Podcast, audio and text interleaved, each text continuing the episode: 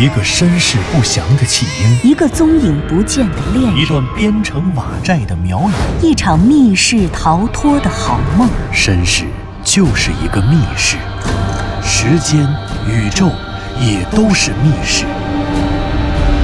既然逃出去了，就别再回来，再回来。请听长篇小说《望山没有南风向》第一百一十一集。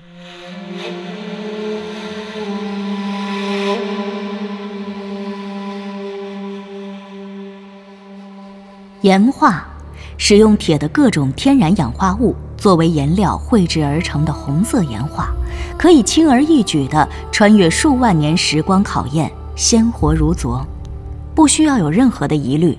向南风便想到了十七年前那个夏天到来之前的数千年、数万年来，一直伫立在班洪河北岸大满海村后山崖壁上，被攀援植物覆盖着的画着各种各样红色图案的石头，一定便是遥远史前文明的绘制的岩画。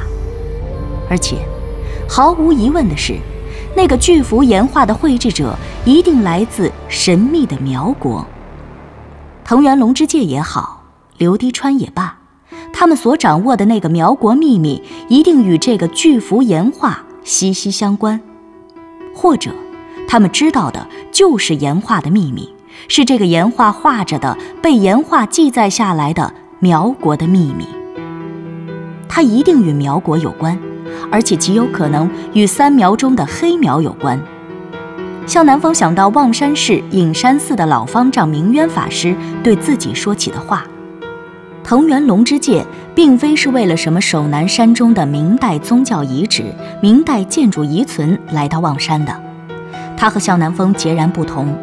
向南风是先通过地方志找到了南山馆和妙瑶禅庵，进而通过石碑山上的石碑发现了妙瑶塔，并确认了妙瑶禅庵的存在。”然后又通过构建起妙瑶禅庵和山外雍家坟的关系，夜探雍家坟地下驼宫，找到了黑苗的上古历法日令，并破译日令，才确认了盘户的秘密卫队九九神犬的首领明的身份。而通过明渊法师所说的进行推断，藤原龙之介则完全不然。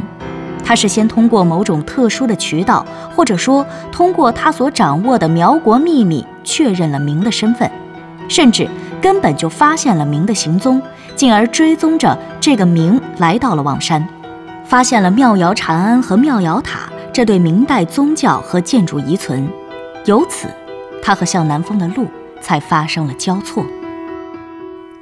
可见，如果这样推断。藤原龙之介和刘迪川他们所掌握的那个秘密，从大满海村后山崖壁上的岩画中掌握的秘密，一定与苗国、与黑苗，进而与九九神犬或明有关。而如果这样分析的话，他们的问题在于，如果他们掌握的秘密是和黑苗相关的，那么惨死在望山圆圈艺术城露台上的藤原龙之介也好。还有十六年前离奇死于梅园县监狱的岩画曾经的亲历者，负责为神秘的缅甸商人砸下石头运输岩画的教尼和教赛也好，他们的奇怪猝死，显然又与重害谷有关，与巫蛊术有关。可巫蛊术是花苗本应失传的绝学，按理说，无论是十六年前也好，数月前的二零一一年十一月八日夜也罢。这世间会用重害蛊杀人的人，应该只湘西谷主一人。当然了，如果是十六年前，湘西谷主的巫蛊术尚不纯熟，能用重害蛊杀人的，应该便只有湘西谷主的奶奶，他们滇藏花苗一支的上一代蛊婆。然而，这又怎么可能呢？而且反过来再看。向南风此前一直怀疑，杀死藤原龙之介的人很可能就是刘迪川，因为刘迪川确实在藤原龙之介死亡的时间内，刚好在望山停留了一个半小时。他这样一位神秘的人物，这样一位千方百计隐藏自己与藤原龙之介莫逆相交关系的人，如此巧合地出现在了藤原教授死亡的时间内，除了他是凶手之外，确实很难有什么理由去解释这种巧合。可是现在的问题在于，通过岩画与藤原教授追随着明来望山的事实。可以确定的是，他与刘迪川所掌握的那个秘密，是应该与黑苗直接相关的。如此说来，一个与黑苗相关的秘密，如何能使刘迪川学会巫蛊术？如果他不会用巫蛊术，那么他又是怎么来望山给藤原教授下重害蛊的，然后让他在这里死于非命呢？同样。如果他不会重害蛊，十六年前在梅原县监狱内杀害焦尼和焦塞两人的真凶又该是谁？人有王铁者，亦其邻之子，视其行步，窃铁也；颜色，窃铁也；言语，窃铁也；动作态度无为而不窃铁也。偶尔掘其骨而得其铁，他日复见邻人之子，动作态度无似窃铁者。向南风摇了摇头，他不知道怎么的，就想到了《列子说服篇》中那个著名的丢斧子的寓言，说从前有一个人丢了一把斧子，他怀疑是邻居家的孩子偷的，就暗暗地注意那个孩子。他看那孩子走路的姿势，像是偷了斧子的样子；他观察那个孩子的神色，也像是偷了斧子的样子；他听那个孩子说话的语气，更像是偷了斧子的样子。总之，在他的眼睛里，那个孩子的一举一动都像是偷斧子的。过了几天，他在挖地窖的时候找到了那把斧子，原来是他自己遗忘在了地窖里。从此以后，他再看邻居家的那个孩子，一举一动、面目表情，丝毫也不像是偷过斧子的样子了。忽然之间，向南风第一次有了这样一个念头：或许，刘迪川并非像自己想象的那样，他确实欺骗了自己和藤原佐和子，他确实有意隐瞒自己早在十七年前就与藤原龙之介相识的真相。可是，如果他隐藏这些真相另有目的，如果他只是想保护他与藤原教授所知道的那个关于苗国、关于黑苗的秘密呢？无论他出于怎么样的目的欺骗了自己，自己尚且不知道他的目的，仅仅因为他欺骗的行为就在潜意识里断定了他的可疑，甚至由此渴望找到他会使用重害蛊，他杀害了藤原龙之介的证据。天哪！这太可怕了。向南风摇了摇头，长出了一口气。弯路、直路、彼岸、深渊，所有的真相和假象，都像是镜前的雾与镜里的像。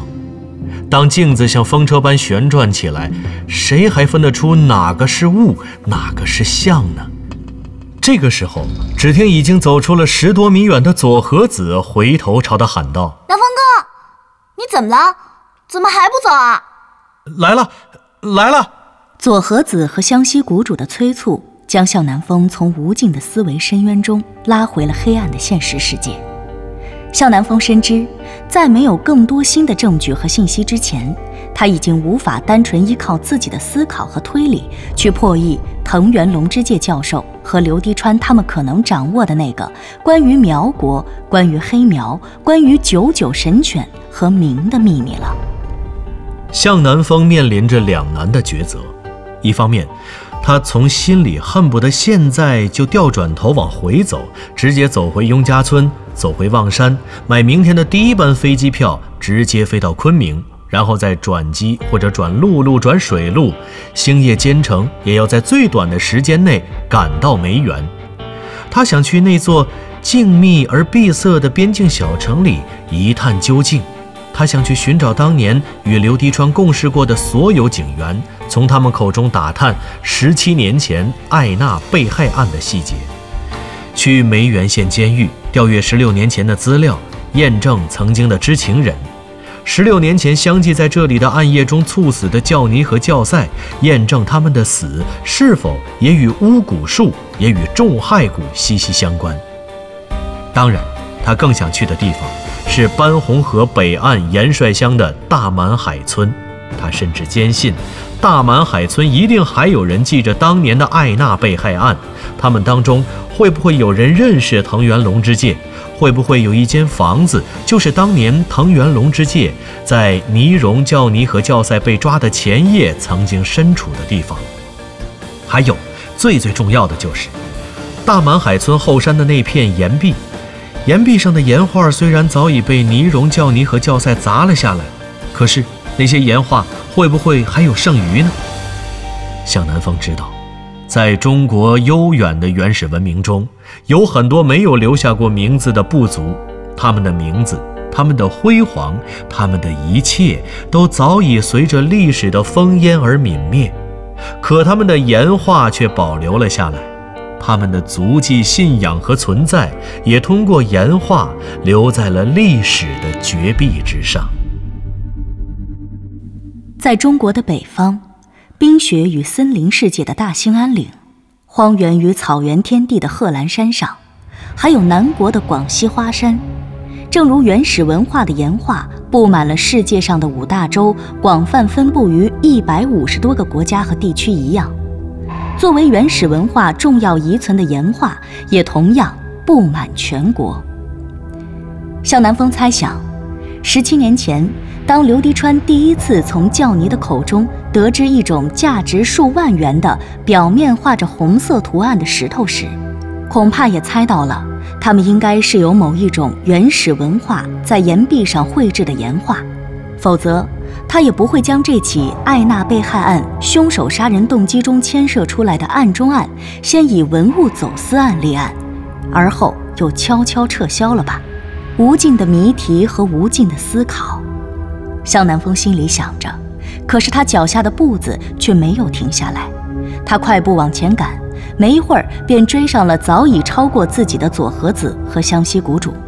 在石碑山的山腰上，湘西谷主和左和子正径直地站立在那里。不好意思啊，我刚才回复了几条拜年短信。向南风之前隐瞒着湘西谷主和佐和子去调查刘滴川和藤原龙之介教授的关系。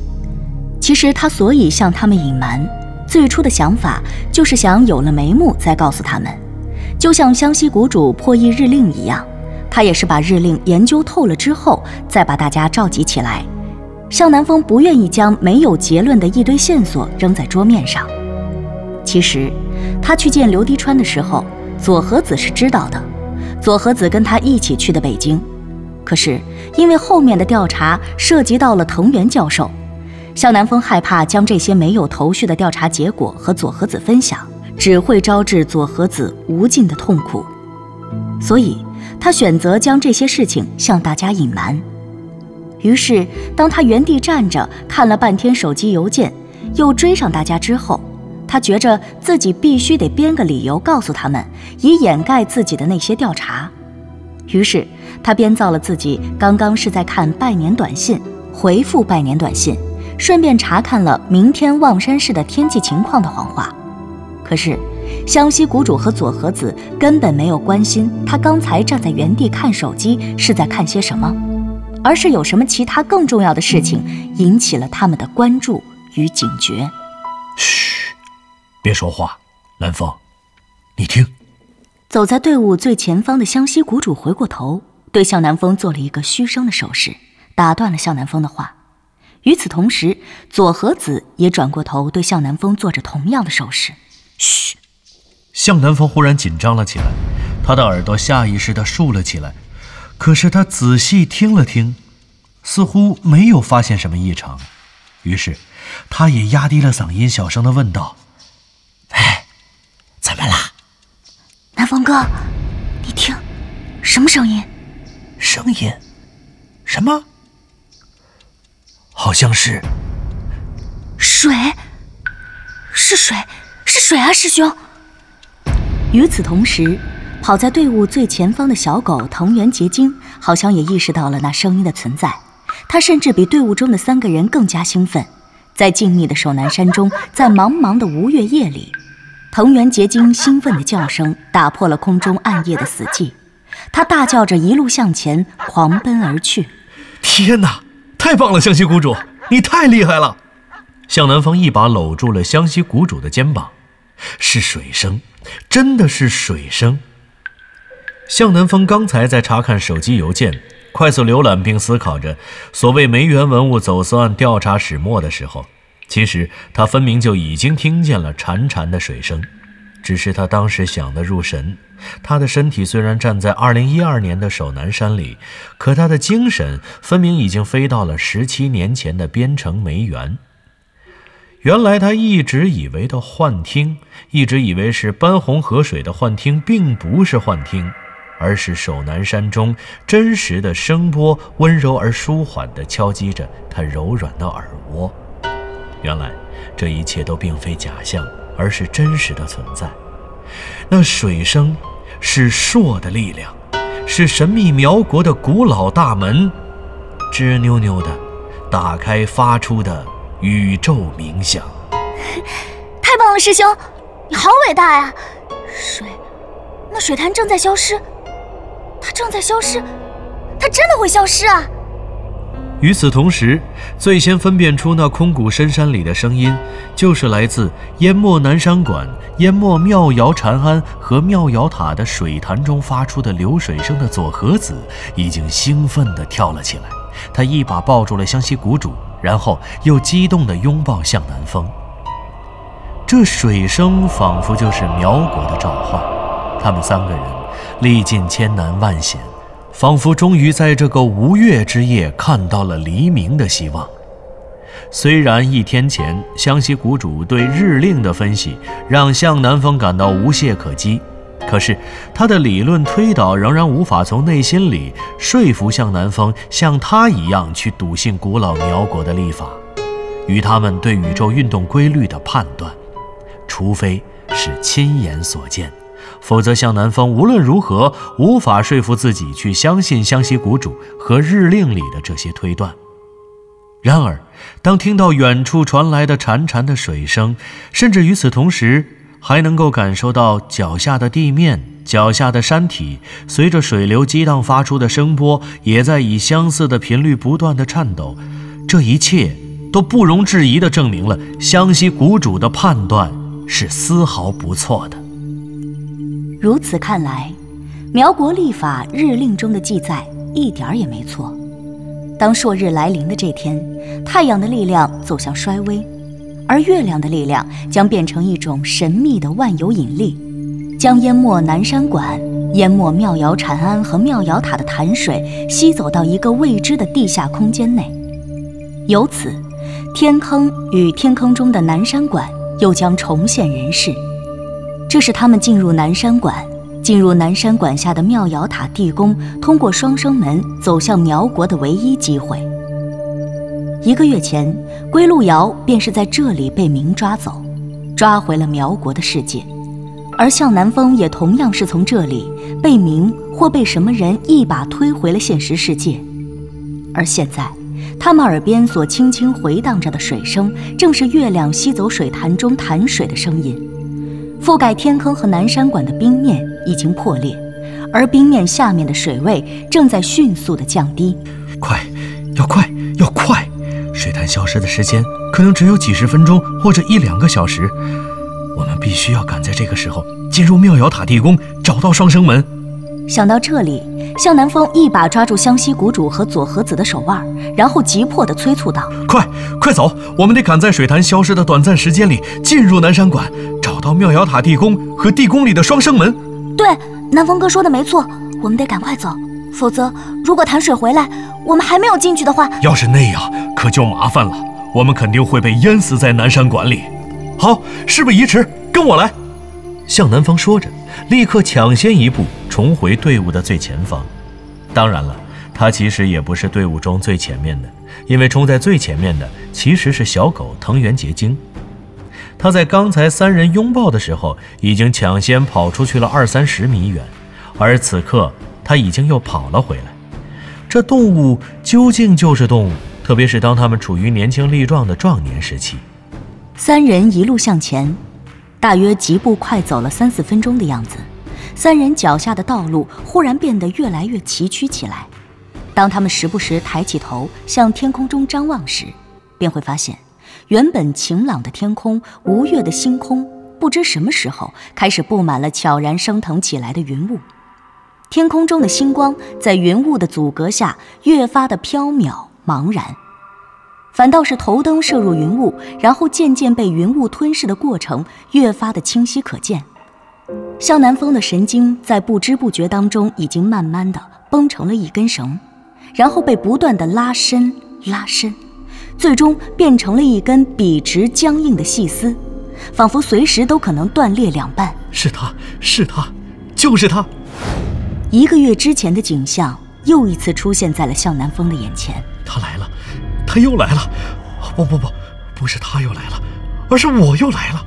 向南风的心情紧张、亢奋，又充满了急切的躁动。山路或像路一样窄小空间的界限越来越模糊起来，在头灯光线可及的范围之内，向南风的眼睛里渐渐的只剩下一条蜿蜒折返的窄坡。随着近乎于垂直的山体自然地向下延伸，向南风深切地意识到他自己现在的处境，他的足迹已经在不知不觉之中踏入到了守南山水潭的界限之内了。没有路了，当然，这里不会有真正意义上的山路了，因为现在他们已经身处在那个巨大而且极深的天坑当中了。当然了。他们现在还远远没有踏足天坑的坑底，没有到达南山馆所在的水平面。他们现在实际上是在天坑的崖壁、天坑的绝壁上行走。实际上，所有头灯的光线所能照亮的、双眼的视线所能够看到的空洞的白雾、飘渺的水雾，通通都是空的。那些白雾和水雾的下方没有路，更没有植物和动物。甚至没有任何可以牺牲和支撑身体重力的空间。这些白雾和水雾是每一个悠远传说都不会落下的标志。它们包围着东海上的三座仙山——瀛洲、博山和蓬山。他们也包围着昆仑山上的昆仑虚。传说中长着豹一样的尾巴和老虎一样的牙齿、戴着玉质的帽冠却披头散发的女神西王母，也居住在这些白雾与水雾当中。飘渺如仙，朦胧如梦。然而现在，这些白雾与水雾重现人世，它们竟如此真实地包裹在三个人的身上，充溢着他们的视线所及的整个世界。这些白雾和水雾，它们连通着天堂和地狱。因为对于在这陡峭的天坑崖壁上行走的人来说，所有白雾和水雾的下方，都将是一念之差的万丈深渊。一步踏空，万劫不复。